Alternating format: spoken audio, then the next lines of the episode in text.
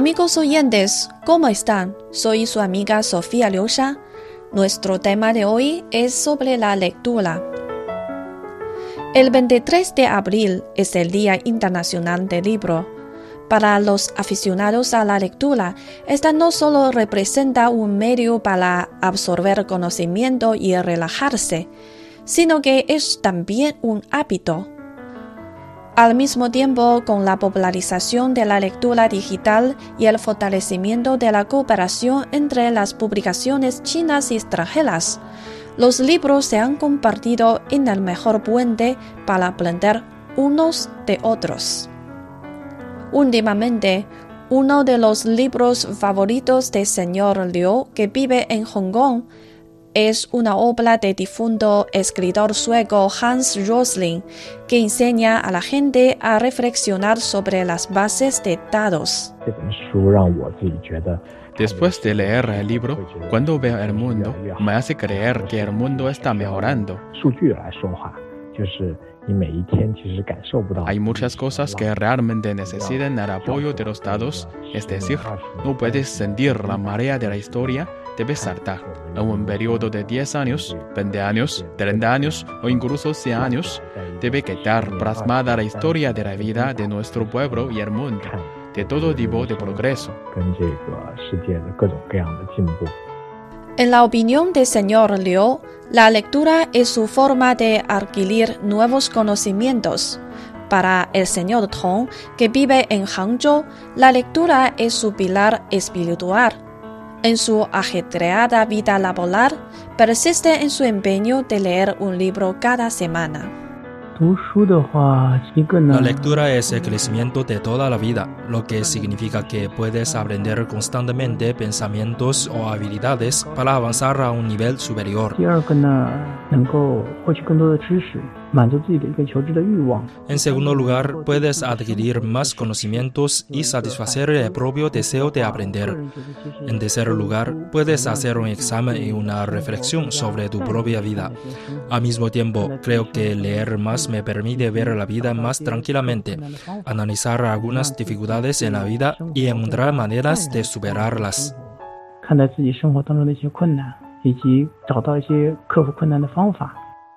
La lectura también es un momento cálido para padres e hijos en muchas familias. La señora Zhao de Beijing disfruta los ratos de lectura con su hijo de cuatro años. Desde pequeño hasta la actualidad, su libro favorito es la serie 14 ratones. La característica de este libro es que los dibujos son muy brillantes, los detalles de la imagen son muchos.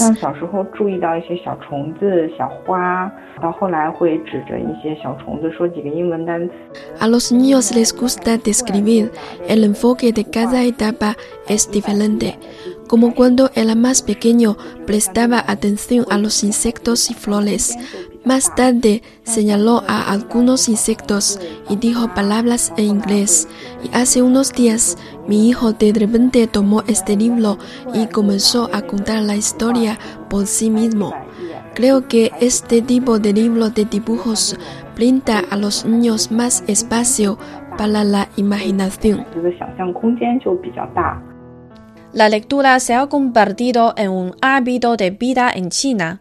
Según el informe de la industria china de librerías físicas 2020 a 2021, el año pasado se abrieron 4.061 librerías en todo el país incluso durante la pandemia de la COVID-19.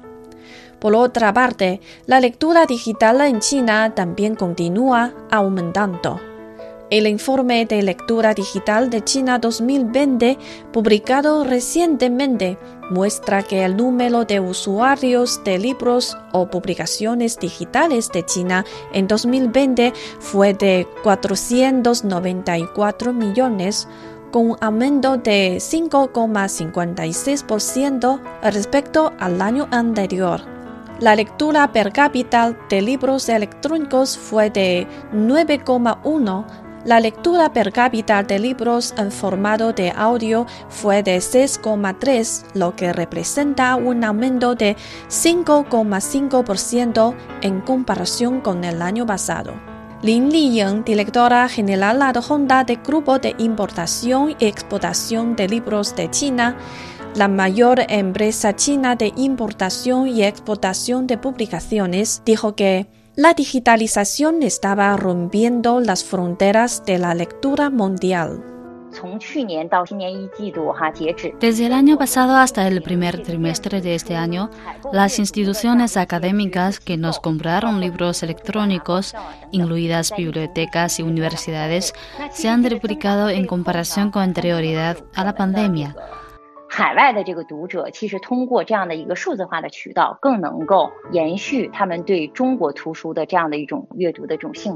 Lo que muestra que nuestros lectores en el extranjero mantienen su interés en los libros chinos a través de canales digitales. También importamos algunos libros extranjeros para satisfacer las necesidades del mercado interno.